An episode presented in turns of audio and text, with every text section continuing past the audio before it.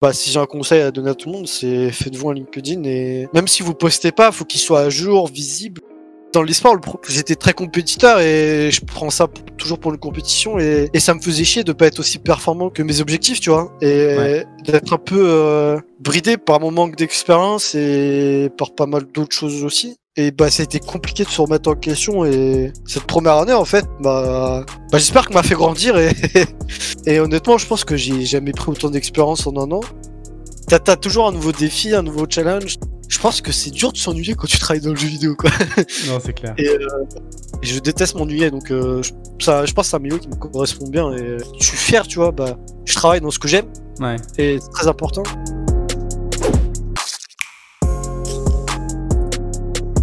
Bienvenue dans ce nouvel épisode de Playmakers. Je m'appelle Jérémy Pierret et je suis le fondateur de 3KLO, une agence social media et de production de contenu spécialisée dans le gaming et l'e-sport. Playmaker, c'est le podcast qui parle à la rencontre des acteurs qui font le jeu vidéo et dans cet épisode, je reçois Romuald Tardy, consultant digital chez Matryoshka Influence. On a notamment discuté de comment se faire son expérience grâce au bénévolat, de l'importance de l'événementiel et d'un profil LinkedIn pour un freelance, ou encore d'avoir la chance de travailler dans un milieu qu'on aime. Je vous laisse découvrir sans plus attendre ma conversation avec Romuald Tardy. Salut Romuald Salut Comment tu vas? Ça va bien, merci et toi? Bah écoute, ça va très bien. Je te remercie de prendre le temps de venir nous parler dans, dans Playmakers. Merci à toi pour l'invitation.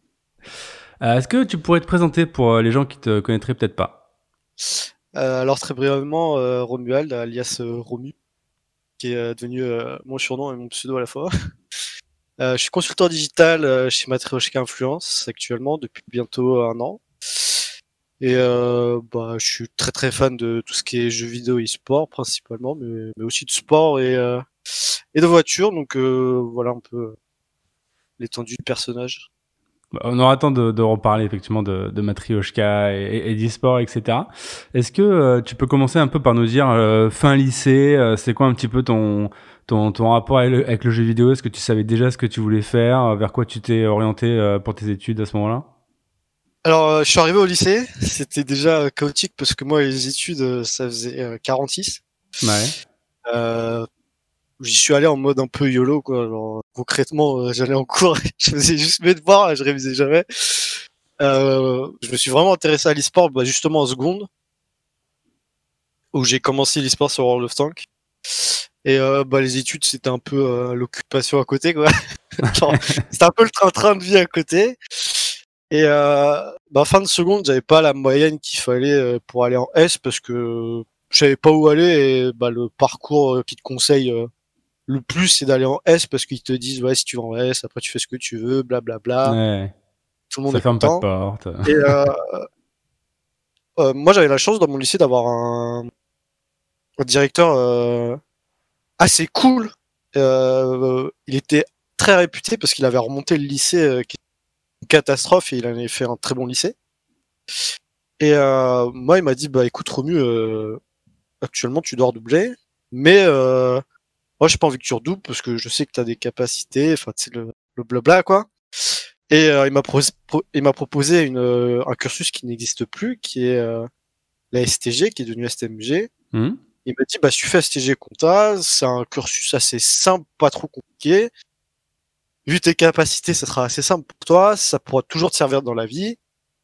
Et peut-être que tu découvriras ce que tu veux faire. ouais. Moi, je lui dis, vas-y, go. Tu me dis que je peux flâner en cours. Let's go, on y va. Euh, bah, j'ai pas trop flâné, du coup, parce que faut savoir que, allant sur les anciennes STG, euh, bah, le programme est quand même assez costaud.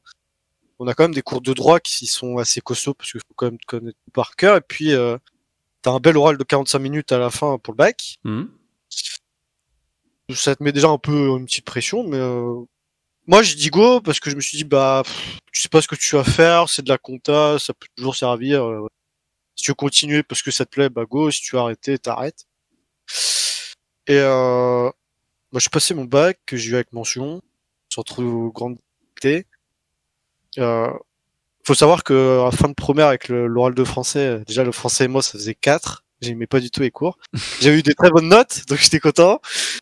Et euh, à la fin du bac, euh, tu sais, tu dois faire tes choix pour la suite. Pareil qu'à la fin de seconde, je savais pas quoi faire. Genre, euh, bah moi j'étais là à faire une petite compétition sur Love Tank, à suivre un peu le truc, à voir si je pouvais évoluer dans l'e-sport. Faut savoir que à ce moment-là, l'e-sport c'était très niche, pas aussi publicité que maintenant. Il y avait pas de, c'était très dur d'avoir un contrat pro. C'était beaucoup de bénévolat. Donc je faisais ça à côté et puis euh, bah, on m'a dit bah continue au BTS. Euh, oui, ça va être dur, mais euh, si tu sais pas quoi faire, bah essaye, tu verras bien. Arrivé au BTS, euh, c'est la catastrophe. Et j'ai arrêté le BTS au bout de six mois parce que j'en avais marre. Ok. je m'étais posé beaucoup de questions si vraiment c'est ce que je voulais faire. la réponse a été vite trouvée, c'était non. Avoir un bac compta en poche, ça m'a permis d'apprendre et et d'évoluer euh, en tant que personne et et d'apprendre plein de choses genre euh, sur l'entrepreneuriat ce genre de choses et euh, moi je me suis dit moi j'aime l'e-sport j'ai envie de me lancer pour se lancer faut faut avoir une expérience en bénévolat à cette époque là Mhm. bah, je me suis dit go et adviendra que pourra quoi et Quand tu dis que tu voulais une expérience dans l'e-sport, qu'est-ce que tu voulais? Tu voulais être euh, joueur, encadrant, social media manager? Est-ce que tu avais Bah, déjà une idée je- ou tu voulais juste bosser ah, dans l'e-sport à l'époque? À ce moment-là je suis passé de joueur à manager Ok. Euh, parce que je voulais aussi changer de jeu, j'avais pas le niveau pour ce jeu-là. Euh, j'avais une très bonne proposition d'une structure qui s'appelle Führer, qui était euh, un grand nom, qui a vu passer quand même des, des grands noms de. Et euh, bah, je me suis dit go, on me propose un truc cool, je vais pouvoir apprendre, évoluer, et, et voilà. Euh, à ce moment-là, euh, l'expérience de bénévolat euh, était super importante dans ce milieu. Bah, c'est ce qui faisait ton expérience. Euh, moi, j'avais du temps à tuer. Et je me suis dit, bah, de toute façon, ce temps-là, il sera pas perdu parce que tu prendras une certaine expérience dans le milieu dans lequel tu veux aller. Et tu vas peut-être pouvoir découvrir des métiers, tu vois, genre, euh, c'est le moment de, enfin, le métier de manager, enfin, être manager, c'est quand même un métier en soi et il y a plein de métiers qui sont autour, qui sont pas euh, que l'e-sport, donc, euh, voilà. Et puis, ça m'a permis aussi d'avoir du temps pour moi pour réfléchir à ce que je voulais faire, voir un peu les métiers qui avaient, euh, qui étaient intéressants dans, dans ce milieu et qui existait aussi dans dans d'autres. Hein. Et euh, à ce moment-là, euh, le seul qui m'attirait, c'était euh, de faire du social media, Ok. puisque les réseaux sociaux, euh, c'était un peu la, ça avait déjà pop, mais c'était vraiment la, la grosse tendance. C'était quoi à ce moment-là? C'était l'ascension de Facebook C'était à ce moment-là? Non, c'était plus Twitter. Twitter, c'était vraiment l'ascension de Twitter et de la gestion des réseaux sociaux. En soi, Instagram existait déjà et tout, mais bah c'était un peu le métier de community manager existait déjà, mais il était vu plus par euh, la communication sur les forums. Et c'est Ouais, au moment où il passait vraiment sur les réseaux sociaux, à la gestion de crise et tout. Euh, ça existait déjà, mais c'est vraiment le moment où euh, ça devenait populaire. Et euh, il y avait très peu de formations à ce moment-là. Euh, j'ai eu de la chance d'en trouver une qui a été payée euh, dans l'intégralité par Pôle Emploi en plus. Ok. Donc j'ai été bien loti et euh, qui n'était pas encore reconnue d'État, mais qui était en cours de demande. Euh, faut savoir que c'était la troisième formation de de cet organisme, donc euh, c'était très très jeune. C'était quel organisme Et, à euh, l'époque? L'IMCI qui est à Paris et euh, ça a été reconnu assez tard euh, par l'État, mais ça me donne un bac plus 3 aujourd'hui. Alors que j'ai fait six mois de formation, donc ça a été super rentable. Ça m'a permis de découvrir un métier pour pour me lancer dans le pro, parce que je me suis dit bah faut bien se lancer par un, par un endroit en fait, faut bien trouver c'est un clair, point d'entrée. Euh, je me suis dit bah de toute façon ça me fermera pas à progresser euh, ailleurs ou sur une autre branche, donc euh, on part là et on voit ce que ça donne. Et bah, c'est ce qui m'a amené ici aujourd'hui quoi. Donc du coup, tu C'est as un fait parcours ces... très atypique jeu vidéo quoi. Il y en a beaucoup de, de ce type-là, mais Il y, y a beaucoup de gens effectivement qui ont commencé par, euh, par le bénévolat et qui ensuite euh, rejoint par une formation ou au contraire n'ont pas fait formation et, et ont tout appris euh, bah, par eux-mêmes quoi. Donc du coup, tu as fait euh, ces, ces six mois de formation et à ce moment-là, qu'est-ce que qu'est-ce que tu fais? Tu, tu bosses toujours en bénévole? Tu as réussi à, à, à trouver un job? Comment ça se passe du coup pour toi à ce moment-là? Bah, j'étais toujours chez Fura en bénévole, donc j'étais passé d'un statut manager à un peu plus social media pour pouvoir aussi euh, appliquer ce que je faisais en cours. Euh, j'ai fait un stage à côté dans une, euh, une entreprise qui vendait des PC parce que à côté du jeu vidéo, je m'intéressais aussi à l'hardware Mhm. parce que t'en as besoin et bah, je trouvais ça super intéressant. C'est un milieu où il y a beaucoup de choses à regarder et bah, je voulais m'y intéresser. Et euh, après le stage, bah, c'est un peu le moment où aussi euh, je commence à quitter Fureur pour aller chez War Legend. Mhm. Euh, toujours pour du social media, donc, euh, mais toujours en bénévole aussi. Euh, c'est un peu aussi le moment où, quand j'arrive chez War Legend, je lance euh, mon auto-entreprise pour vraiment me lancer. D'accord. C'est un peu un, c'est un peu un, un des moments clés où vraiment j'arrête euh, des choses que j'avais commencé au moment du lycée et où je fais un gros changement, quoi. C'est-à-dire que bah, je veux me lancer, je veux continuer le bénévolat parce que bah je sais qu'il faut quand même pas mal de temps pour évoluer dans ce milieu. Mhm. Mais j'essaie de lancer le freelance pour voir si je peux pas un peu gratter de thunes à droite à gauche. Euh, dans l'e-sport si possible, mais peut-être ailleurs aussi quoi. Bon, faut bien se faire son expérience et euh, et c'est un peu le, on va dire le bon gros deuxième chapitre de ma vie. Quoi. Et donc, donc du coup, tu lances, te- tu lances ton, ton entreprise. Qu'est-ce qui, qu'est-ce qui, euh, pourquoi pas essayer de, de continuer le bénévole et chercher un job à côté? Enfin, comment, on- pourquoi t'as- t'avais décidé à ce moment-là de, de créer notre entreprise? Euh, bah, je venais de rentrer chez Legend justement pour le social media, donc j'y suis rentré euh, petit à petit, pas d'un coup. Mhm. En mode, euh, bah, je m'investis énormément. C'est un peu le même investissement que j'avais chez Furor, qui était au grand max une demi-journée dans ma dans ma journée, quoi. Ouais. Euh, J'arrivais pas à trouver un CDD ou CDI qui me plaisait. Dans le jeu vidéo et dans l'e-sport, c'était très très très compliqué. Et à réfléchir, je me suis dit bah je vais essayer de m'investir un peu plus chez War Legend. Je vais me lancer le freelance à côté et adviendra que pourra quoi. Alors euh, c'était vraiment un plan YOLO euh, sans, sans grands objectifs, mais je me suis dit bah on va tester puis euh, on va voir ce que ça donne. Non, et puis l'avantage de, de l'autre entreprise, bah, comparé à, bah, à chercher un, un contrat à temps plein, c'est que justement, tu, j'imagine que tu peux faire quelques, quelques petites missions qui sont pas des postes euh, temps plein annuels, mais plus bah, justement dans l'événementiel, etc. J'imagine que c'est des choses vers lesquelles t'as, t'as, enfin, des choses que tu as un petit peu faites euh, au tout début, j'imagine. Bah, l'événementiel, euh, je l'ai vraiment découvert avec Fureur. Genre, Mhm. j'ai fait ma première PGW avec eux euh, en 2014, où j'ai fait euh, le SWC avec l'équipe féminine CSGO. Où après, on s'est un peu baladé aussi dans toute la PGW, hein, comme, comme toute bonne PGW. Mais euh, ouais, l'événementiel, euh, pour moi, c'était un point clé euh, d'une expérience à faire parce que bah, c'est au moment où vraiment plein d'entreprises recrutent des freelances. Mm. Je pense que au niveau expérience, il n'y a pas plus intense. Je dirais pas que c'est complet, mais c'est vraiment très intense et c'est le moment aussi où tu peux te faire masse contact. Mm. Et pff, moi, je kiffais ça, genre voyager, faire des événements. euh. Hon- Honnêtement, j'aimais, j'aimais trop ça et c'était le pied. Et... Bah, j'ai commencé et là, euh, derrière ma porte, j'ai encore tous mes badges et je sais plus où les mettre, quoi. Donc voilà un peu, mais c'était un peu l'idée. Et avec Legend, j'avais de la chance aussi de faire des événements si j'étais pas en freelance. Donc, euh, donc voilà. Et, et War Legend, ça a été une grosse partie de mon expérience et ça a été aussi une grosse évolution. Et justement, pour revenir un petit peu sur, euh, sur ce que tu faisais avec, euh, avec War Legend, donc tu étais social media manager, hein, c'est ça? Euh, officiellement, oui. euh, officieusement, j'étais plus couteau suisse. Ok, d'accord. Bah justement, alors qu'est-ce que qu'est-ce que tu faisais chez chez War Legend Donc War Legend, c'est c'est c'est une association, hein, si je dis pas de bêtises? C'est une association, ouais. C'est c'est une équipe un peu comme Furor, qui était très réputée sur les MMO. Ouais. Euh, beaucoup plus War Legend, euh, qui pareil a, a bah, déjà été fondée par euh, des personnes qui ont été très connues dans le milieu de l'e-sport sur Quake. Mhm. Euh, il y a quand même, il y a toujours un passif e-sport ou derrière des grosses assos qui sont assez anciennes, il y a toujours un passif.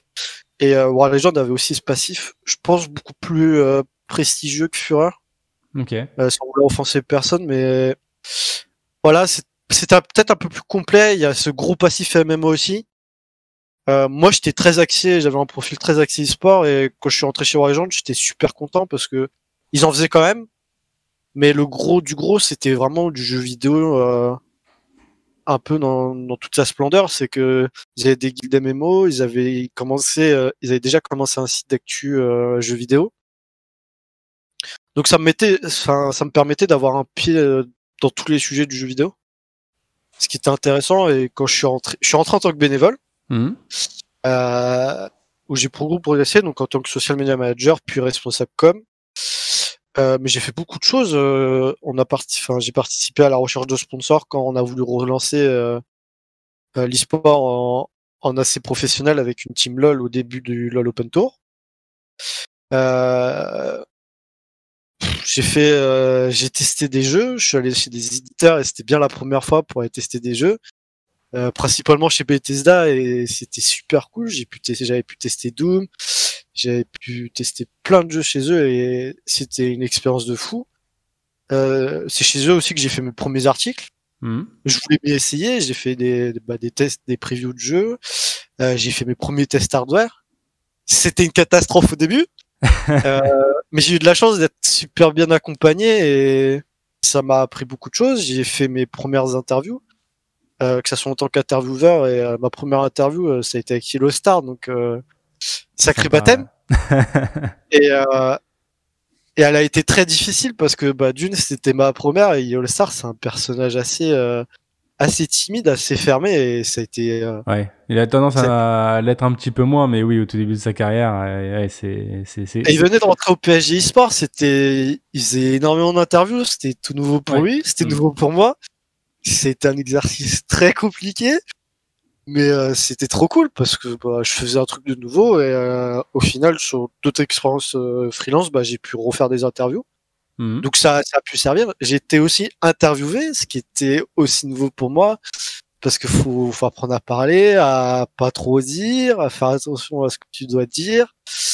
Euh, T'as pas trop le droit à l'erreur, quoi, parce que si le mec en face il, il la voit directement, bah Ouais. ça crée pas il fera peut-être pas relire euh, pour corriger. euh. Ouais, là tu peux pas. Euh, j'ai aussi fait mes premières interviews écrites euh, quand on avait annoncé par exemple Bob Le Gob, euh, membre d'honneur de, War Legend, bah, c'était des interviews écrites. Euh, bah, j'ai pu travailler un peu avec Bob, qui est un personnage assez emblématique et assez euh, assez salé euh, du milieu, mais qui, qui, est, qui est une personne très sympa quand on voit la face cachée du personnage. J'ai fait ma première émission télé entre guillemets avec euh, le BO3 Talk euh, mené par Eclipsia, euh, qui a été une expérience très difficile parce que le sujet était assez compliqué et, et en face il y avait quand même Zaboutine qui avait une prestance euh, assez grande et qui s'est quand même bien parlé et qui avait une expérience avec euh, le casque qui lui permettait de, de bien s'exprimer. Euh, et War Legend m'a offert aussi mon, mon premier contrat pro. Alors c'était une association, mais ils voulaient euh, commencer à step up un peu parce qu'on faisait de, de bonnes choses, parce qu'on avait de bonnes stats, euh, parce qu'on commençait à gagner de l'argent euh, sous différentes formes. Et euh, il y a eu une vague de 3-4 contrats qui sont arrivés. Euh, il y a eu un CDI et d'autres contrats. Moi, j'avais eu un contrat un peu euh, spécial. Euh, qui étaient des contrats aidés de l'État, donc c'est pas des contrats à temps plein, mais euh, bah, c'était mon premier contrat, quoi. C'était un peu l'équivalent d'un CDI à mi-temps, tu vois. Donc, euh, enfin plus un CDD parce que c'était un contrat d'un an, mais euh, bah c'était une fierté parce que bah je pouvais continuer le freelance à côté et euh, ça a été une marque de confiance super importante euh, qui m'avait été accordée et puis ça me permettait de de dire à mes parents qui étaient euh, à cette époque-là sur mon dos très inquiets mais assez vénères contre moi aussi parce que je gagnais pas je gagnais pas mon pain comme ils disent euh, Mhm. à dire t'as vu euh, bah mes années de bénévolat ça commence à payer et, et je fais ce que j'ai envie de faire dans le milieu que j'ai envie de faire quoi Ouais. donc euh, donc voilà Waragent ça a été une grande partie de mon expérience et euh, à côté j'avais quand même le freelance où j'ai eu ma première grosse expérience avec euh, Rush eSport d'Orange euh, qui était menée par par JK et la première sortie qu'ils ont faite bah, j'ai eu la chance d'y participer et euh, et euh, bah, je les ai remerciés parce que moi j'avais pas d'expérience je connaissais la personne euh, qui gérait et cette personne m'a donné ma chance et euh, bah, Julie euh, si t'écoutes le podcast euh, sache que je te remercie encore et que bah ça m'a appris aussi euh, à donner euh, une chance aux gens alors c'était une chance de bénévolat chez War Legend, mais euh, quand, enfin, faut donner la chance aux gens et, et quand tu leur donnes, euh, tu sais qu'un jour ou l'autre, au moins t'auras un merci et je trouve ça trop cool. Donc du, du coup, cette expérience avec euh, avec JK, c'était en cadre de, de ton freelance, hein, c'est ça? C'était en cadre de mon freelance et c'était ma, c'était pas mon premier contrat freelance. Euh, sur le CV, j'affichais pas trop mes contrats freelance en dehors du jeu vidéo parce que Oui, c'est pas Bah, vers quoi tu voulais. C'était cool, ouais. mais c'était pas vers quoi je voulais tendre. Et euh, en général, quand tu mets euh, d'autres expériences vers quoi tu veux tendre, bah tu on pose beaucoup de questions dessus. Bah moi je voulais pas l'afficher, ça a été un choix, ça m'a ça m'a fait défaut parce que c'était une expérience non affichée aussi. Ouais, forcément, ouais. Mais euh, je voulais me battre comme ça avec mon expérience jeu vidéo. Euh, j'ai beaucoup insisté sur le bénévolat et on m'a posé énormément de questions dessus. oui, mais le bénévolat c'est pas une expérience. J'ai dû énormément me défendre dessus, mais euh, Ah, ça, il y a beaucoup de gens qui t'ont qui t'ont parlé de ton expérience bénévolat comme une expérience entre guillemets pas valide pour euh, pour un poste Bah, ou une autre presta? de ce point de vue-là, j'avais l'impression que l'expérience bénévolat était plus reconnue en e-sport que dans le monde du jeu vidéo global. Ok. Et il fallait se défendre. Et euh... bah, c'était un peu dur et euh... je me suis quand même défendu. Ça m'a valu du tort, ça m'a valu des, des postes que j'ai pas eu, mais euh... moi je voulais vraiment me battre avec les armes que j'avais choisies, pas avec les autres expériences que j'ai eues. Et euh... bah, Rush Sport m'a permis de rentrer un peu et j'étais super content de ça. Et après, j'ai j'ai pas eu beaucoup de gros contrats freelance dans le jeu vidéo, Mhm. mais euh, avec avec l'expérience que j'avais eue chez War Legend et le fait d'avoir eu un contrat, euh, bah ça m'a forgé un- une expérience et bah, aujourd'hui euh, j'en suis là où j'en suis quoi. Et euh, du coup, justement, pour, pour ce que tu disais avec, euh, avec JK sur, sur Rush Sport, pardon, c'était, c'était de l'interview, c'était des social media, qu'est-ce que tu faisais avec eux à ce moment-là? Euh, c'était du social media, c'était pour couvrir en fait Rush Sport. le but au tout début c'était de ramener des, des personnes en événement. Donc là c'était Ouais. un peu les suivre, euh, leur montrer l'e-sport, euh, montrer aussi les dessous de l'e-sport. Et euh, moi je faisais tout le social media pour eux. Euh, pas d'interview, juste, juste vraiment du social media pur et dur. Euh, la strat était déjà faite. Euh, l'équipe était super cool et en plus bah, j'ai pu travailler avec Olivier Morin euh, qui était présentateur SWC donc euh, c'était super cool. Enfin Rush Sport c'est quand même Orange tu vois donc c'est une marque euh, assez connue. Bien sûr, ouais. Euh, pour la petite anecdote ma mère travaillait pour Orange donc euh, c'était trop cool de lui dire t'as vu je passe pour ton entreprise. C'était quand même une sacrée fierté même si c'est un contrat de trois jours bah, c'était super cool et J'imagine Bah, que ça rassure tes parents aussi, parce que tu vois, quand tu montes le contrat War Legend, c'est bien, parce qu'effectivement, c'est c'est rémunéré, c'est un début, mais j'imagine que War Legend, ils, connaissaient pas trop et que ça leur parlait pas. Oui, Par voilà. dire que t'as un contrat Là, pour Orange, ça bon, j'imagine que ça les rassure aussi, quoi. ça leur parlait un peu plus. Euh, après, en e-sport, bah, j'ai pu travailler aussi avec toute l'organisation Gamer Assembly et ESL pour plusieurs événements. Euh, le dernier événement freelance jeu vidéo que j'ai fait, je l'ai fait avec SFR. Mais Mhm. euh, pour moi, le freelance, ça me, enfin, quand je me suis lancé, et c'était aussi le but, c'était bah, de faire des événements, mais aussi d'avoir des, des grosses marques, parce que le seul moment où tu peux avoir des grosses marques, pour moi en freelance, avec mon expérience, c'était en événement, Ouais. ou euh, travailler dans des pour l'organisation de l'événement avec des grosses marques, c'était vraiment le seul moyen pour moi de, avec mon expérience, d'y arriver, et, et j'en suis super heureux d'a- d'avoir avoir ces contrats-là, parce que au-delà du du paiement, c'était important pour moi de, de voir d'autres marques, comment les marques euh, voyaient un peu le jeu vidéo et l'e-sport. Mhm. Aussi, c'était c'était marrant à voir. et, euh, bah, typiquement pour HT Sport, ils avaient une équipe qui était quand même euh, archi compétente sur ce milieu-là, quoi, avec Olivier Morin et toute mon équipe. Autant chez SFR, t'étais, euh, enfin, j'étais la, la figure de proue pour leur dire, euh, ouais, nous chez SFR, on a une strat, mais c'est toi qui connais le gaming, donc on va s'appuyer un peu plus sur toi pendant l'événement. quoi. Et justement, de, de, de, ce que tu disais, de voir un peu comment les marques euh, bah, approchent de ce milieu-là. Donc effectivement, pour Orange, c'est un peu, un peu différent parce que bah y a, y a JK qui connaît très bien le milieu et qui les accompagnait sur ce point-là. Mais du coup, pour SFR, qu'est-ce que qu'est-ce que remarqué, qu'est-ce qui t'a fait bizarre ou peut-être que que t'attendais pas vis-à-vis de l'approche des SFR dans dans le milieu vu qu'ils connaissaient un petit peu moins? Euh, bah SFR, euh, faut savoir qu'ils étaient sponsors euh, historiques de l'ESWC. J'ai oublié la marque, mais ils avaient racheté une marque qui était sponsor historique de l'ESWC. Ils ont voulu le garder. Donc ils avaient quand même un pied déjà dedans, mais euh, Ouais.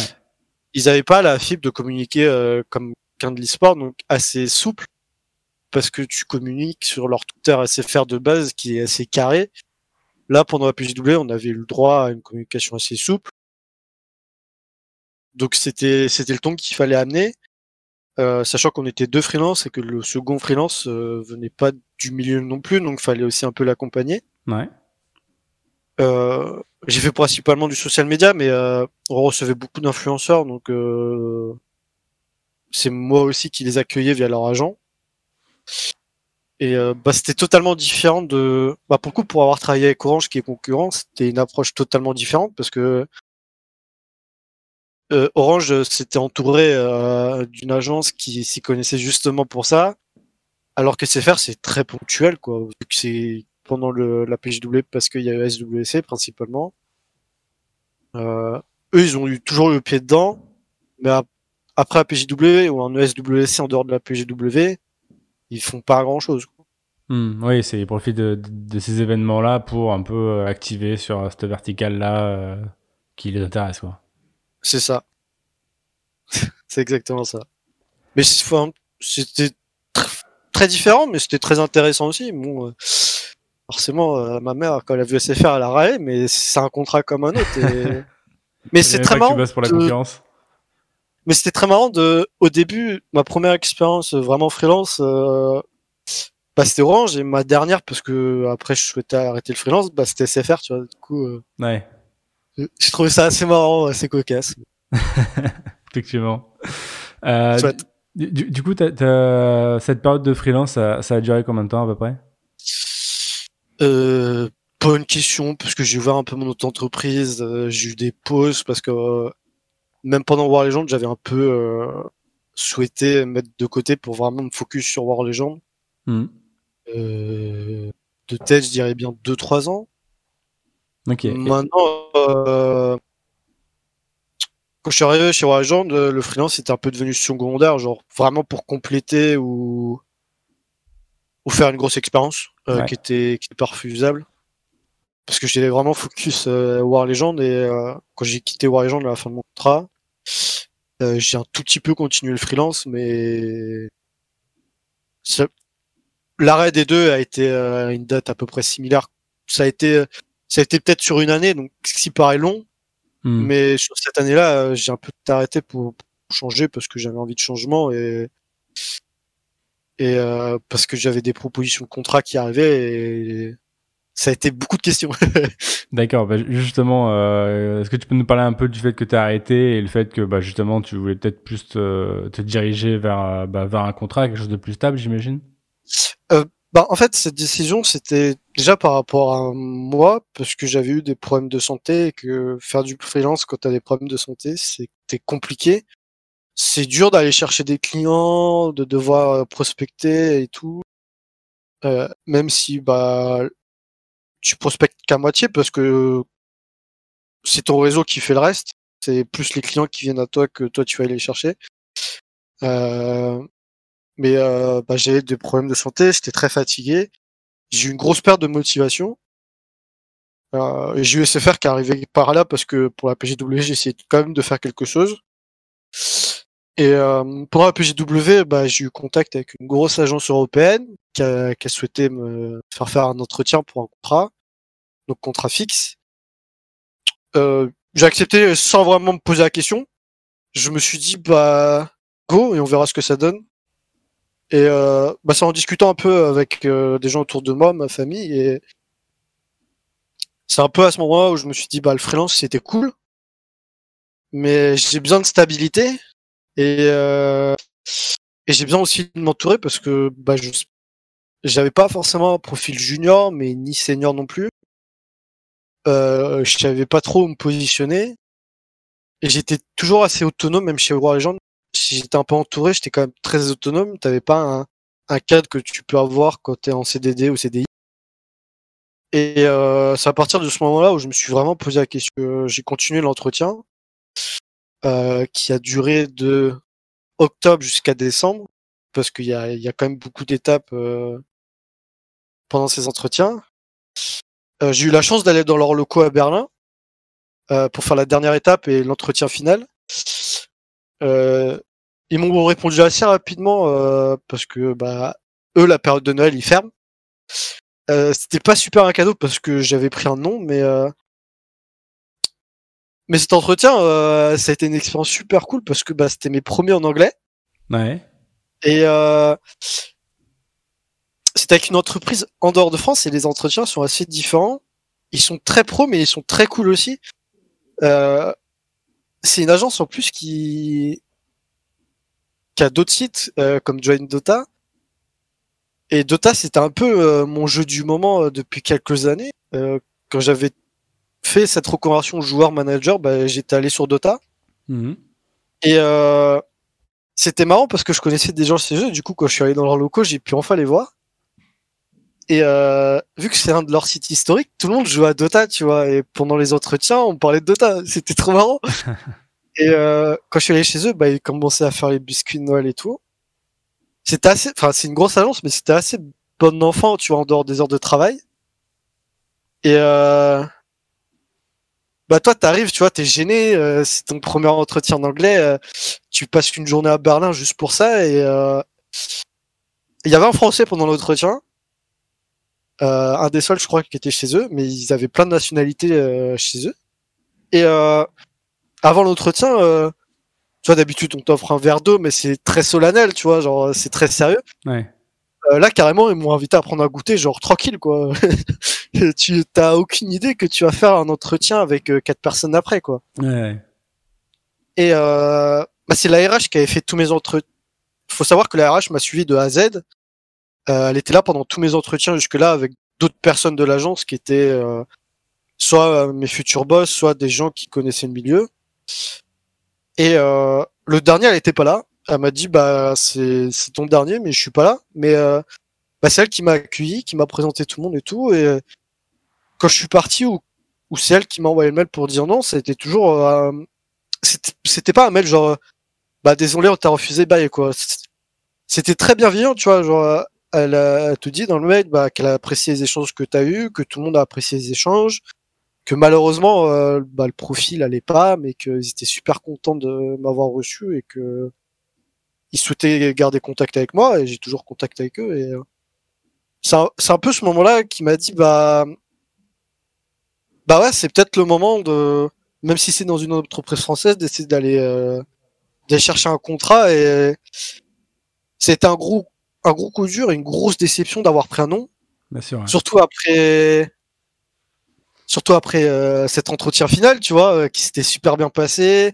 J'avais visité tous les locaux, j'avais vu le boss de l'agence, j'avais vu tout le monde, euh, j'avais vu la potentielle future équipe avec qui j'allais travailler. Mhm. Euh, bah c'était super cool et euh, ça a été une grosse déception et j'ai eu euh, vraiment un mois vide genre le fin décembre janvier euh, ça a été très dur et ça a été beaucoup de remises en question parce que j'ai pas trop accepté ce refus non plus Ouais. et je l'avais pas non plus compris. Euh, parce que je pense qu'il y avait quand même un peu de jeunesse derrière ça aussi encore à ce moment-là. Et euh, je me suis pas laissé abattre mais il m'a fallu du temps. Euh, j'avais encore mes problèmes de santé donc à ce moment-là je me suis dit bah je suis pas encore prêt mais je sais ce que je veux. Donc je règle mes problèmes de santé et adviendra que pourra et j'ai eu d'autres entretiens, euh, que ce soit inter ou français, euh, qui n'ont pas abouti. C'était super long et, et j'étais pas super à l'aise de passer euh, 15 entretiens en même temps. Ouais. Donc j'en avais très peu. Euh, moi, je profitais à côté de de me soigner et euh, souvent en avril il y a la GA et euh, bah, je savais que si je trouvais un contrat, euh, la GA, ça allait être fini. Et je me suis dit, bah, en plus, c'était pendant leur, leur anniversaire des 10 ans, et je me suis dit, bah, vas-y, go, quoi. On l'a fait, euh, celle-là, je l'avais fait en tant que bénévole parce qu'ils avaient déjà leur prestataire, parce que je suis arrivé super tard. Et euh, en vrai, euh, bah, ils payent le voyage, tu vois, mais et ils te logent, mais euh, c'était pas payé. Et je me suis dit, je m'en fous, en fait, je veux juste faire la- l'anniversaire des 10 ans, faire ma dernière LAN et, euh, et kiffer, quoi. Genre, Ouais, euh, c'était vraiment le plan. quoi. Parce que j'allais aborder un virage important pour moi et que tu sais pas combien d'événements tu feras après et c'était quelque chose qui était super important pour moi les événements parce que tu voyais les copains, Ouais. tu te faisais des contacts. Euh, c'était très fatigant mais t'avais toujours la pêche, enfin t'as une certaine émulation en événement qui fait que t'as toujours la pêche en événement mais après t'es claqué quoi. Ouais. Bah, ça demande euh, beaucoup d'énergie. Et ouais, t'arrêtes pas en événement, quoi. En général, euh, c'est très. Et en vrai, euh, je savais que ça, ça allait me manquer. Et bon, je voulais kiffer. Et, et à la GA, il y a, y a la compétition des seniors euh, sur Wii Bowling qui est incroyable. Ouais, ça c'est génial. Et je crois que c'est, en vrai, depuis 2-3 ans, c'est l'attraction. Genre, je crois que c'est vraiment la compétition e-sport où il y a le plus de monde, où il y a le plus de d'ambiance. Et c'est honnêtement, c'est débile à voir. Ma mère, elle a rigolé quand elle a vu ça. Elle a dit c'est débile. mais c'est trop bien. Genre. Moi, je prenais un, un- un plaisir énorme juste à, à faire un tweet dessus parce que ça me faisait trop triper, quoi. Bah, Genre, c'est- il y avait un strike. C'est un peu un des rares trucs où euh, bah, t'as un peu le, le troisième âge qui est vraiment inclus dans à la fois un événement et une compétition e-sport. Et j'ai l'impression que la communauté prend ça aussi euh, de manière euh, à la fois rigolote et euh, mais, mais, mais pas moqueuse, tu vois, genre vraiment cool. Et ça, c'est vrai que c'est c'est sympa, quoi. Bah, c'est surtout, genre, bah, tu vois, ils soutiennent les gens. En plus, t'as leur asso qui est souvent dans le public, là, à essayer de mettre l'ambiance. Ouais. Mais il suffit, alors, sur jeu, faire un strike, c'est enfantin, tu vois, genre, tout le monde le sait. Mais dès qu'il y avait un strike, t'avais l'impression que t'avais un stade qui se levait, tu vois. Et c'était juste ouf, tu vois, genre, euh, enfin, ça se demandait des fois si je faisais pas GA juste pour ça, parce que je kiffais trop. Et, euh, mais c'est aussi la, la GA qui, j'avais, enfin, c'était du social media, mais j'avais fait, euh, pendant la GA, je faisais aussi beaucoup de la com autour des influenceurs, parce qu'il faut savoir que on était plusieurs CM, mais avec euh, notre thématique. Mhm. Même si, bah, typiquement, sur cette compétition senior, euh, on y allait tous parce que c'était trop bien, genre. On pouvait pas rater ça, mais après, bah, il y avait quand même un événement à couvrir et, euh, moi, on me demandait de couvrir les influenceurs et c'est là un peu aussi où j'ai découvert la relation influenceur où, bah, je connaissais déjà des gens parce que, à force de, de faire des événements, tu, tu les vois et tu t'apprends à les connaître, tu vois.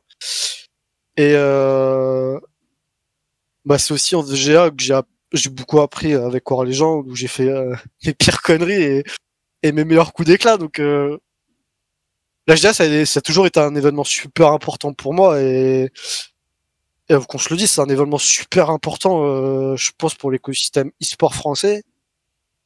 Et, et d'ailleurs, je leur souhaite beaucoup de courage avec l'année qu'on passe actuellement parce que c'est dur pour eux. Oui, en ce moment, là, les événements, c'est clair qu'ils doivent se réinventer, ouais. c'est vraiment trop triste, mais ouais, bah, c'était ma dernière GA. J'étais en cours d'entretien en plus à ce moment-là.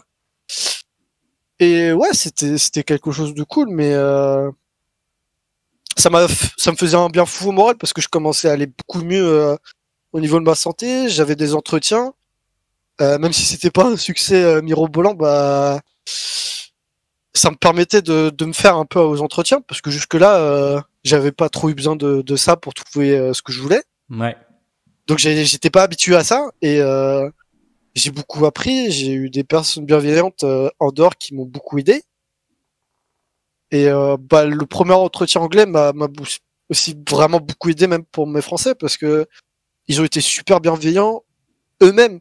Enfin, les- la RH a été super bienveillante avec moi et euh, bah ça m'a grandement aidé même pour les entretiens en français à être super à l'aise, à être détendu, à savoir où où je vais et quand ils me posent une question, euh, savoir quoi répondre et, et vraiment aller au bout du bout, tu vois. Donc, euh, donc voilà, euh, bah, c'était mon dernier événement en tant que freelance et slash bénévole parce que celui-là je l'ai fait en bénévole et euh, bah il avait une saveur particulière mais euh, bah, c'était disons de la GA, c'était trop cool et et après bah fallait s'atteler aux entretiens et c'est trop un taf quoi. Alors du coup justement comment comment ça s'est passé? J'imagine que tu as continué euh, as continué les entretiens du coup après la GA. Ouais, euh, je honnêtement, sur les trois quarts des entretiens, euh, ça s'était bien passé. Il y a eu très peu d'entretiens que j'ai eu en envoyant CV lettre de motivation. Il y en a beaucoup qui sont venus d'eux-mêmes. Euh, à savoir que depuis à peu près mes débuts de ma formation de SEM, j'avais fait attention à bien euh, à bien soigner ce que je faisais sur LinkedIn parce que il nous avait très bien dit que c'était un réseau important et trois quarts des entretiens, je les ai eus parce que on m'a envoyé un message LinkedIn. C'était le cas pour mon entretien avec la, grosse agence européenne. Mhm. Été le cas pour trois quarts de mes entretiens. Euh, beaucoup m'ont trouvé sur LinkedIn et et euh, bah si j'ai un conseil à donner à tout le monde, c'est faites-vous un LinkedIn et même si vous postez pas, faut qu'il soit à jour, visible. Parce qu'en vrai, euh, je vais utiliser le terme gaming, mais il m'a carré. Hein. il m'a carré il m'a carré du début jusqu'à la fin et moi faire des CV c'est pas ce que ce qui m'excite le plus. Je suis partisan plus de des CV de faire des CV d'une ligne c'est c'est rébarbatif c'est chiant. Euh, Honnêtement euh... qu'importe fais fais-nous un CV pour que ça montre ce que tu fais. Et je pense que le plus important c'est d'accorder un entretien et d'être bon en entretien quoi. Euh, les CV à une ligne, euh, limite, ça, me saoule de les lire, quoi. Euh, je sais pas comment il faut les RH. Beaucoup de courage à eux, mais euh, bah il y a pas longtemps, tu vois, le scan, hein. il les scanne rapidement et il se paline pas. Ouais, voilà. Mais tu vois, j'ai vu des CV à thème du jeu vidéo ou, journaux il y a pas super longtemps sur Twitter. bah c'est c'est plus chiant à lire parce que y a beaucoup de pages à lire, mais c'est trop cool. Et mais j'ai eu de la chance de d'avoir beaucoup d'entretiens sans trop envoyer de CV ni lettre de motivation parce que d'une j'étais pas super à l'aise avec et euh, c'est quelque chose que que je renie un peu. Pour être tout à fait franc mais euh, euh, bah, jusqu'au jour où il y a une agence qui est venue me chercher et, et ça aboutit. J'étais super content. Donc j'imagine que cette agence était Matryoshka du coup? Voilà l'agence Matryoshka Influence alors ça a été encore une aventure euh, incroyable parce que euh, quand ils sont venus me chercher, euh, bah, ils n'avaient pas de client euh, qui est Xbox. Euh, à savoir venaient me chercher vraiment exclusivement pour ça au début. Ouais. Et pendant l'entretien, on me parle beaucoup de, de ce qui s'était passé à l'E3, on pose des questions. Euh, moi, en me disant ça, la personne en face, c'était pas du tout euh, lié aux jeux vidéo. Donc moi, j'ai su qui c'était et euh, euh, en gros, au bout de l'entretien, bah, il m'a donné, comme ça se fait beaucoup maintenant, il m'a donné un exercice. Et euh, il m'avait demandé d'être dispo parce que euh, ils étaient sur l'appel d'offres. Ouais. Ouais, donc ils cherchaient le staff potentiellement qu'ils auraient si jamais ils remportaient l'appel d'offres du coup de ce client-là. A été un entretien particulier parce que, bah déjà, en gros, il, au fil des entretiens, il m'avait fait clairement comprendre que bah, c'était bon pour moi s'ils avaient le client avant qu'on fasse la réunion justement pour euh, mhm. pour l'appel d'offres, euh, ils avaient très bien aimé mon exercice et et euh, quand je suis repassé chez eux juste avant, euh, bah, c'était justement pour préparer cet appel d'offres et euh, c'était encore une expérience très particulière parce que bah j'allais décrocher mon CD, tu vois, mais il fallait gagner le client. Ouais. J'avais jamais fait ça. Et euh, bah c'est marrant parce que je suis chez Xbox, je connaissais une personne, donc quand je me suis présenté pour l'appel d'offres, il y a des gens qui ont reconnu, euh, qui ont reconnu War parce que bah il y, a des gens qui sont là depuis des années et qui avaient reconnu mon nom, donc c'était encore très particulier. Euh, de là, bah il y a eu des, des longues semaines d'attente, le temps d'avoir une réponse et euh, bah quand ils ont eu la réponse favorable, euh, j'ai eu mon contrat et bah c'était une fierté. Euh, mes parents ils étaient en vacances et je les ai appelés en mode bah je vais pas pouvoir vous rejoindre parce que va falloir que je travaille quoi. Ouais, oui, donc ils étaient, ils étaient contents quand même, j'imagine. ouais, et puis euh, bah c'était quand même six mois de, bah, ça faisait six mois quoi que j'avais eu un gros non refus et je pensais pas y arriver aussi vite euh, parce que j'avais un CV très particulier Hmm. et que c'était très dur euh, de de enfin c'est très dur de en globalité de trouver un CDD ou un CDI dans, dans le jeu vidéo e-sport donc euh, ouais euh, bah, c'était quelque chose de cool euh, j'ai eu la chance en plus d'être euh, dédié à Xbox et Xbox c'est pas n'importe quel client donc Ouais, je crois que c'est une petite boîte qui fait les consoles, je crois. non mais moi je savais qu'il me manquait un peu et lors de mon entretien avec l'autre agence il, il me l'avait dit il te manque comment euh, clairement une expérience en agence parce que le contexte d'agence c'est très particulier Ouais. et c'est souvent de plus en plus recherché parce que tu te fais challenger et pour moi là j'avais réussi le coup triple CDI agence et gros client donc euh, bah banco quoi Ouais, donc j'imagine que ouais, t'étais, super content. Là, quand, quand ils te recrutent, ton, ton, ton titre, c'est quoi? C'est consultant digital, c'est ça? C'est ça, euh, principalement pour faire du social media. Euh, petit à petit, moi, je souhaitais faire de l'influence parce qu'on m'avait aussi recruté pour mon carnet d'adresses. Hmm. J'en fais aussi et euh, bah, c'était marrant parce qu'à PJW, euh, que ce soit mes collègues et tout, on est on n'est pas beaucoup issus du monde du jeu vidéo dans cette équipe. La moitié est pas du tout issue de ce monde-là, même s'ils jouent tous les jours, ils sont pas issus de ce monde-là. Ouais. Et bah c'est ça m'avait fait très bizarre parce que bah on a une on a une façon de bosser dans le jeu vidéo qui était pas la leur. Moi, je, c'était ma première expérience en agence, donc euh, ça a été très difficile au début. Qu'est-ce qui a été Mais il y a une- difficile au début? Qu'est-ce qui t'a c'est très particulière et qui est sympathique et, et bah, ça va faire bientôt un an déjà, mais euh, ça m'a permis de beaucoup progresser et, et à la PJW, je pense que ils ont compris, euh, ils ont compris que moi j'étais comme un poisson dans l'eau, quoi. Pas de problème. C'était ma je sais pas combien tième PJW et je ne sais combien tième d'événements et bah c'était marrant de pouvoir prendre les rênes un peu à ce moment-là et et de leur montrer euh, bah d'où je venais quoi. tu, tu disais tout à l'heure que ça a été un peu difficile au début en, en rejoignant l'agence. Qu'est-ce qui, qu'est-ce qui t'a choqué? Qu'est-ce qui a été euh, bizarre un petit peu pour toi en, en rejoignant cette, cette boîte-là Bah, déjà c'était nouveau pour moi et c'est un contexte très particulier parce que t'arrives, tu participes à l'appel d'offres et après t'as toute la transition à faire. Ouais. T'es pas en équipe complète dès le début. Euh, on a été équipe complète qu'à partir de mi-septembre début octobre, si mes souvenirs sont bons. Euh, été très difficile pour moi parce qu'on me demandait beaucoup. Euh, fallait que je m'adapte à ce nouveau type de taf. Euh, bah fallait que j'aille au bureau. C'était quelque chose que je recherchais, mais c'était aussi tout nouveau pour moi. ouais.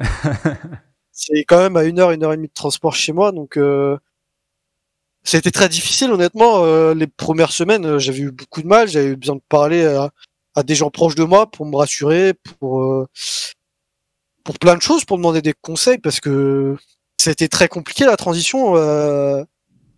moi, je venais avec beaucoup de, de confiance et je m'étais pris des très gros bâtons dès le début. Hmm. Et petit à petit, ça s'est amélioré. euh. Après, j'ai un gros caractère aussi, donc euh, parfois je râle un peu pour rien, et même c'est encore le cas aujourd'hui, mais euh, bah, dans l'e-sport, le pro- j'étais très très compétiteur et je prends ça pour- toujours pour une compétition et et ça me faisait chier de pas être aussi performant que que mes objectifs, tu vois, et Ouais. d'être un peu euh, bridé par mon manque d'expérience et par pas mal d'autres choses aussi. Et bah, ça a été compliqué de se remettre en question et cette première année, en fait, bah, bah j'espère que m'a fait grandir et, et honnêtement, je pense que j'ai jamais pris autant d'expérience en un an. C'est ce que je cherchais. Je pensais pas que ça allait être aussi compliqué. Ouais. Euh, je pensais que c'est- je passais quand même une année assez pépouse, sans, sans rien cacher. Et là, tu te prends des contextes de grève, tu te prends un contexte de Covid. Euh, Ouais, c'est Tu pas la prends- meilleure année. Euh, 2020, 2019, fin 2019. euh, prends un contexte de drama US, sachant que tout ce qui se passe aux US nous se répercute plus ou moins sur nous, parce que étant marque US, on peut pas se permettre de communiquer si les US communiquent pas, parce Oui, que tu la presse a cherché toujours le bâton pour aller battre les gens, bah faut qu'on soit assez synchronisé, même si par rapport à ton pays, bah, tu as plus ou moins de marge. Mais cette année, elle a été euh, très compliquée parce que bah, au début, tu as l'appel d'offres, après, tu as la transition, et entre la transition et les grèves, il y a eu deux mois, et dans ces deux mois-là, on s'est tapé deux gros événements, la PGW et l'événement euh, Xbox qui s'appelle XO. Mm. Donc il y a eu le XO euh, 19, XO 19 in English. Et euh, ça a été beaucoup de préparation, sachant qu'il y en a qui sont arrivés en cours de route. Euh, il y a eu beaucoup de modifications sur notre façon de travailler et de fonctionner ensemble.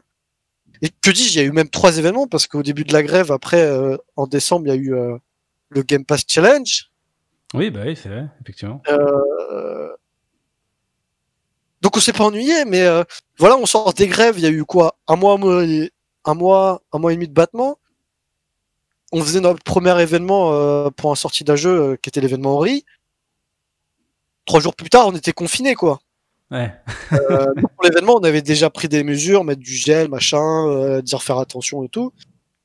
On savait encore pas trop à quoi s'attendre et, et moi je l'avais pris un peu par-dessus la jambe en disant bah, ouais bon bah on va peut-être se plier un peu mais ça va le faire que, quoi. Oui, il y, a- y y beaucoup de gens qui, bah, d'ailleurs même des, des scientifiques, hein, qui, ont, qui ont un peu sous-estimé en se disant, bon, ok, c'est une petite grippe, euh, machin, et puis, euh, Ouais. bah, qu'on a tous Et, fini euh, chez nous, tout le monde a changé d'avis. Hein. Et en fait du jour au lendemain ça a pris une- des mesures. Genre, euh, ouais. Et je pense que c'est parce qu'on avait été mal informés aussi et, et en étant mal informés, on a peut-être pris ça un peu euh, à la légère, mais Ouais. bah tu sortais un peu du contexte de grève. Et en plus, il y avait encore des menaces de grève qui planaient parce que un peu moins violentes, mais t'as des jours où t'allais avoir grève et tu savais que ça allait être compliqué. Et là, bam, Covid, confinement. Tu vois. Euh, super, bonne ambiance. Euh, en vrai, on a été, on a été touché comme tout le monde, mais bah, le milieu du jeu vidéo, c'est pas arrêté. Donc, euh, Oui, c'est l'avantage, comme c'est très digitalisé, euh, que ce soit la façon de travailler ou même juste le loisir, euh, c'est des événements qui, qui malheureusement en souffrent beaucoup, mais le le reste du jeu vidéo euh, peut continuer, quoi. Mais euh, à savoir que bah, quand il se passe quelque chose aux US, tu vois, on adapte notre façon de communiquer. Là, il fallait vraiment faire une très grosse adaptation. C'est un sujet compliqué. Ouais. Euh, pendant un moment, on n'a pas eu le droit, par exemple, de communiquer sur des jeux euh, type Resident Evil ou des jeux qui parlent de maladies parce Oui, que parce que, on avait bon. peur des retours. Ouais. Ce qui est logique, hein. c'est le télétravail, c'est avec une agence, c'est aussi très nouveau pour moi. Et tu vois, dans le jeu vidéo, on, on est habitué à être sur notre TS ensemble, machin et tout. Ouais. Là, c'est encore quelque chose de très différent. Donc, euh, euh, bon, je m'y fais, je m'adapte. J'ai fini, j'ai eu du mal. C'était très difficile parce que moi, j'étais habitué à être sur mon petit TS, tu vois, avec mes mecs et euh, Ouais. on parlait et bah, la communication se faisait comme si tu étais dans un bureau. Mais ça se fait pas en agence. Donc il a fallu que je m'adapte. Le contexte est particulier et, et assez pesant. Euh, même si bah, on parlait de jeux vidéo et que le jeu vidéo c'est cool, bah c'est pesant. Franchement, le contexte est pesant et limite fatigant. Euh, bah moi, je sortais de mes problèmes de santé, donc j'ai quand même un suivi à faire encore aujourd'hui et bah ça me pesait à côté aussi. Euh, ça te pèse côté du taf parce que bah tu dois t'adapter, tu bosses de chez toi dans un contexte assez difficile, donc c'est c'est fatigant mentalement et physiquement. Et euh, bah on y est encore, même si c'est petit à petit un peu mieux. Euh, bah, on se pose encore beaucoup de questions. Euh, euh, à savoir qu'on est en pleine année où euh, et c'est ça qui est trop cool chez Xbox aussi, c'est qu'on est en pleine année de transition de génération.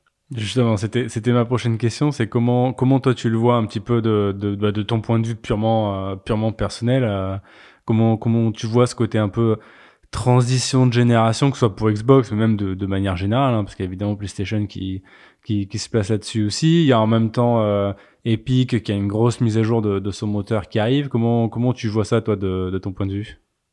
Bah, faut savoir que sur l'E3, avant que j'arrive, ils avaient annoncé le Game Pass PC.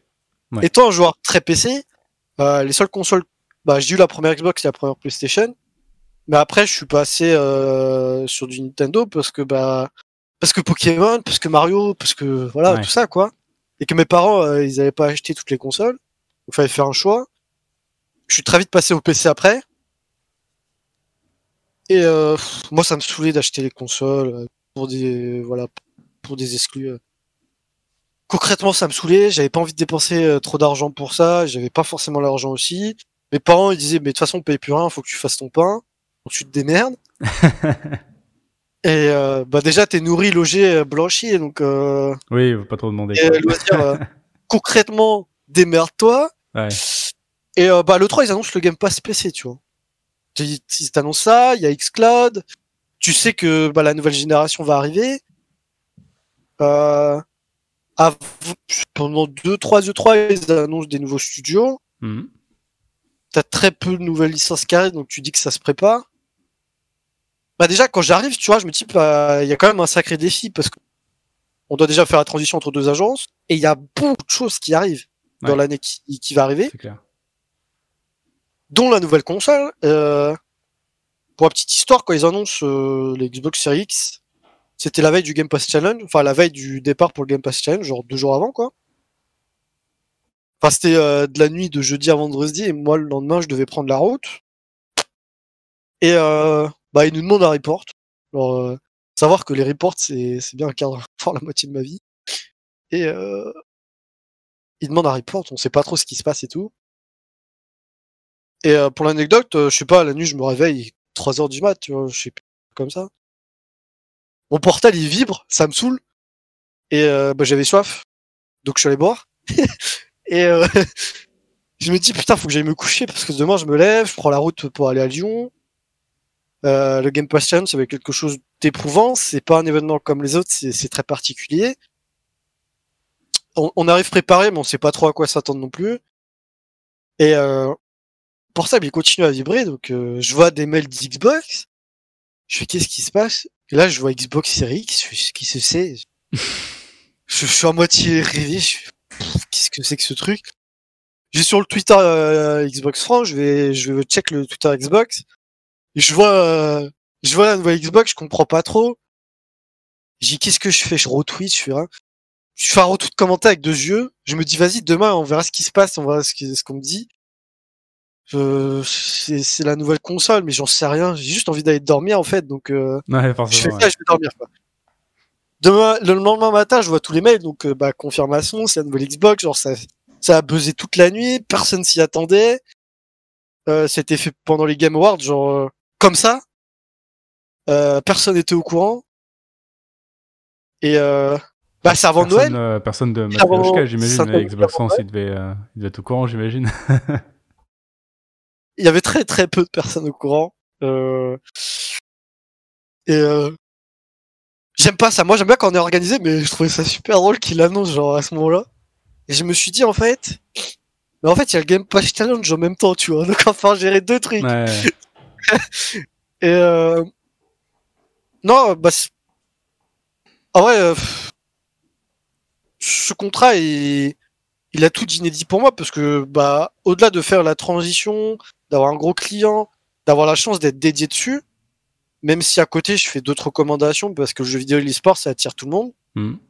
Euh, c'est dans une phase où Xbox change un peu de d'image de marque, même si la console reste pour le moment très importante, où tu as euh, le service du Game Pass qui est super intéressant, tu as Xcloud, Xcloud qui va arriver, euh, pardon, et euh, qui est actuellement bêta, et euh, bah, lancement de console, ça se fait pas tous les jours.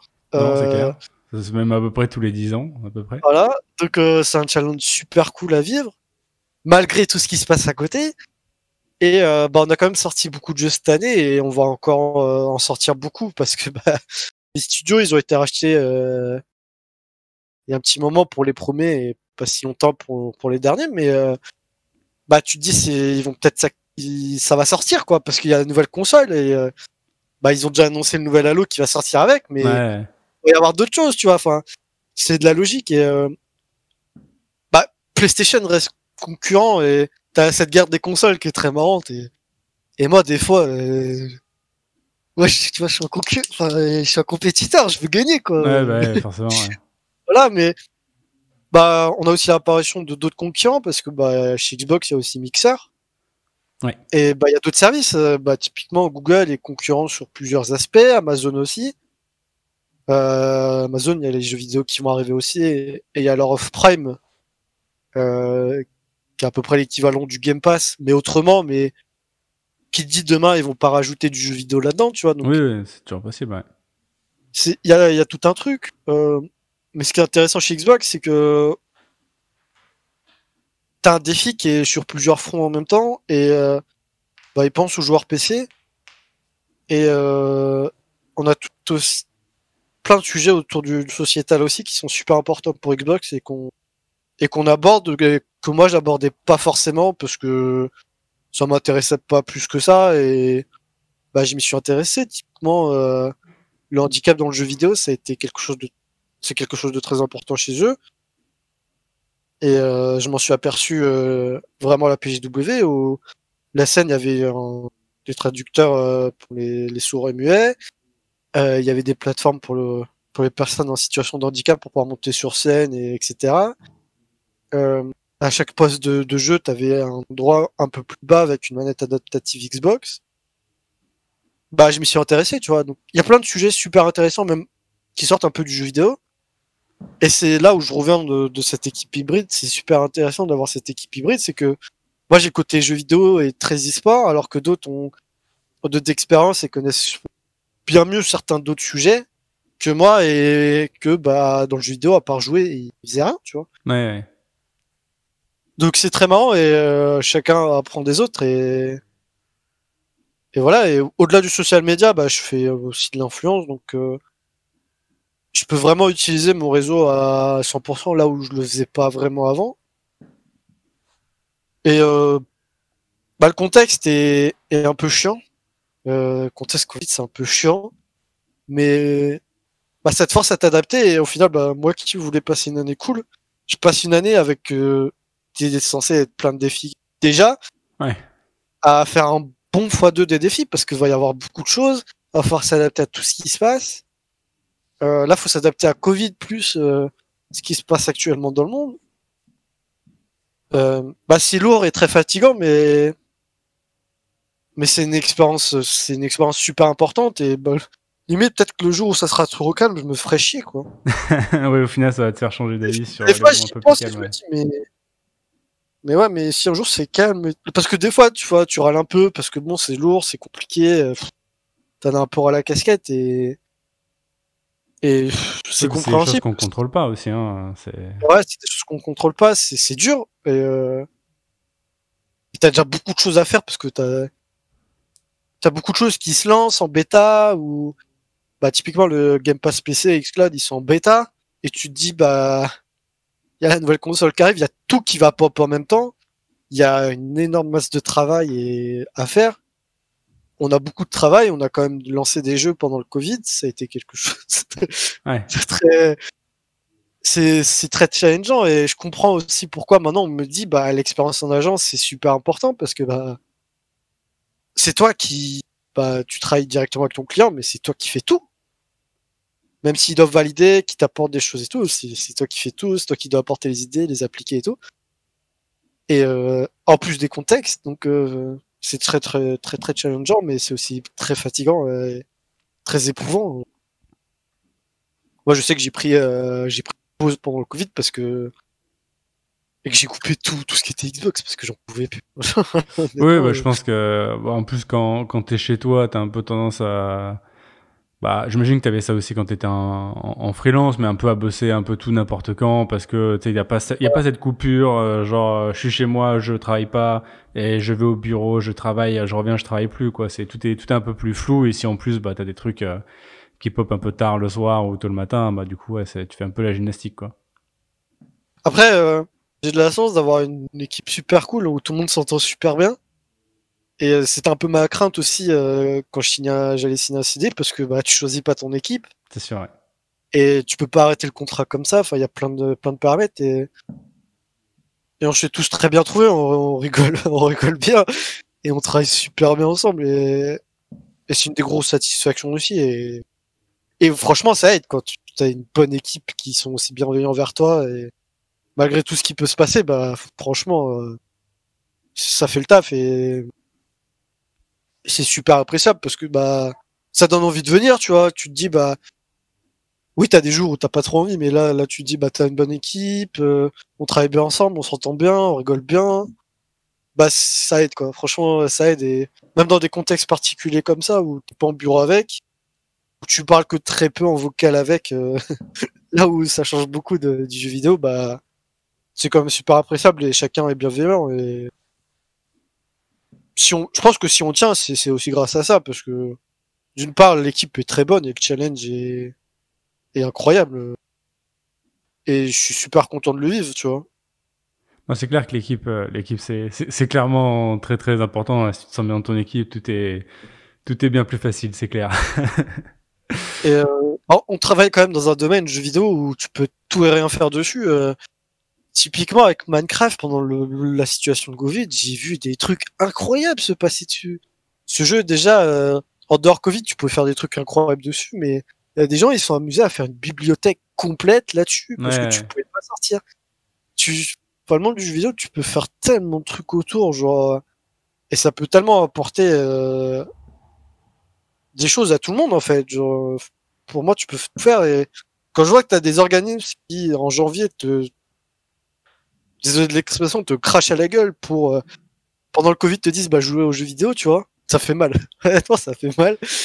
Et euh, alors que le jeu vidéo, bah, oui, parfois c'est un peu dark, parfois il y a des, des histoires un peu sales, mais euh, c'est quand même un milieu euh, super cool et en soi tout le monde joue aux jeux vidéo, hein, que ça soit euh, sur PC, sur console, sur portable euh, ou que sais-je, même en VR maintenant, euh, bah c'est du jeu vidéo quoi. Et en soi tu peux tout faire. Enfin, Microsoft, l'exemple le, plus criant, c'est avec Minecraft. Tu peux tout faire et, là, il y a pas si longtemps, on a lancé Minecraft Dungeons qui est qui est un peu un, Diablo-like. Et mais c'est du Minecraft, tu vois, donc ça prouve que tu prends une licence. Déjà, à l'intérieur de cette licence, tu peux faire à peu près tout ce que tu veux et, et ils arrivent à en décliner pour en faire des nouveaux jeux. Donc, euh, on a de la chance de bosser dans un environnement super cool, quoi. Ah, je suis, je suis tout à fait d'accord. Hein. Le jeu vidéo, c'est c'est quelque chose d'assez extraordinaire et d'assez et d'assez ouvert. Donc, il euh, y, y, a moyen de faire pas mal de choses. Après, enfin, pas oublier, mais euh, bah, jeu vidéo, c'est c'est quand même ce qui permet d'avoir l'e-sport aujourd'hui. Et il y a quand même des histoires incroyables. Hein. Euh, moi, j'aime beaucoup le sport, tu vois. Et euh, dans le sport, des histoires avec des Français. Euh, quand un Français gagne ou qu'il y a une histoire incroyable avec des Français, c'est toujours très impressionnant euh, comme histoire. Et dans le jeu vidéo, c'est limite pareil, tu vois. Moi, je suis un gros fan de Dota. Euh, la scène Dota française est très particulière et très petite. Et euh, quand t'as as Seb qui gagne son premier TI avec OG, qui est une équipe super appréciable, et moi, il y avait des joueurs que j'apprécie énormément dedans. Et ils avaient un style de jeu, mais absolument incroyable, l'histoire, pendant qu'ils gagnent le premier TI elle est incroyable parce que l'équipe se fait décimer genre un, deux mois avant. Ils reviennent avec un, pseudo inconnu, le coach français, euh, l'espoir du tout français, qui en tant que joueur avait eu du mal à pousser, était devenu coach chez eux. Et ben, il est pas joueur, il fait une compétition absolument incroyable. Tu lui vaux le fameux Seb que tout le monde dans Toto connaît. Et ils avaient un style de, ils avaient un style de jeu que moi j'apprécie beaucoup parce que il ressemble bien à un style de jeu très agressif, porté vers l'équipe. Et moi, dans tous les jeux, j'aime bien ce style agressif parce que ça apporte du mouvement. Et euh, bon, parfois, ça me porte défaut. Hein. Coucou euh, les gens qui, jouent avec moi sur Football Manager. Mais euh, bah, c'est un style que j'apprécie énormément. Et enfin, c'est une histoire incroyable. Et j'ai l'impression que quand un Français, que ce soit dans le sport ou l'e-sport, gagne quelque chose ou écrit son histoire, t'as as forcément un côté incroyable parce que c'est le côté français, hein. tu vois. on est clairement chauvin. Non, mais on est chauvin, mais le. Enfin, moi j'aime beaucoup le rugby dans le sport et et il y a un discours qui m'avait qui m'avait fait trop plaisir, mais qui m'avait assez choqué. C'était de la part de la Nouvelle-Zélande, qui est quand même pays du rugby, tu vois. Ouais.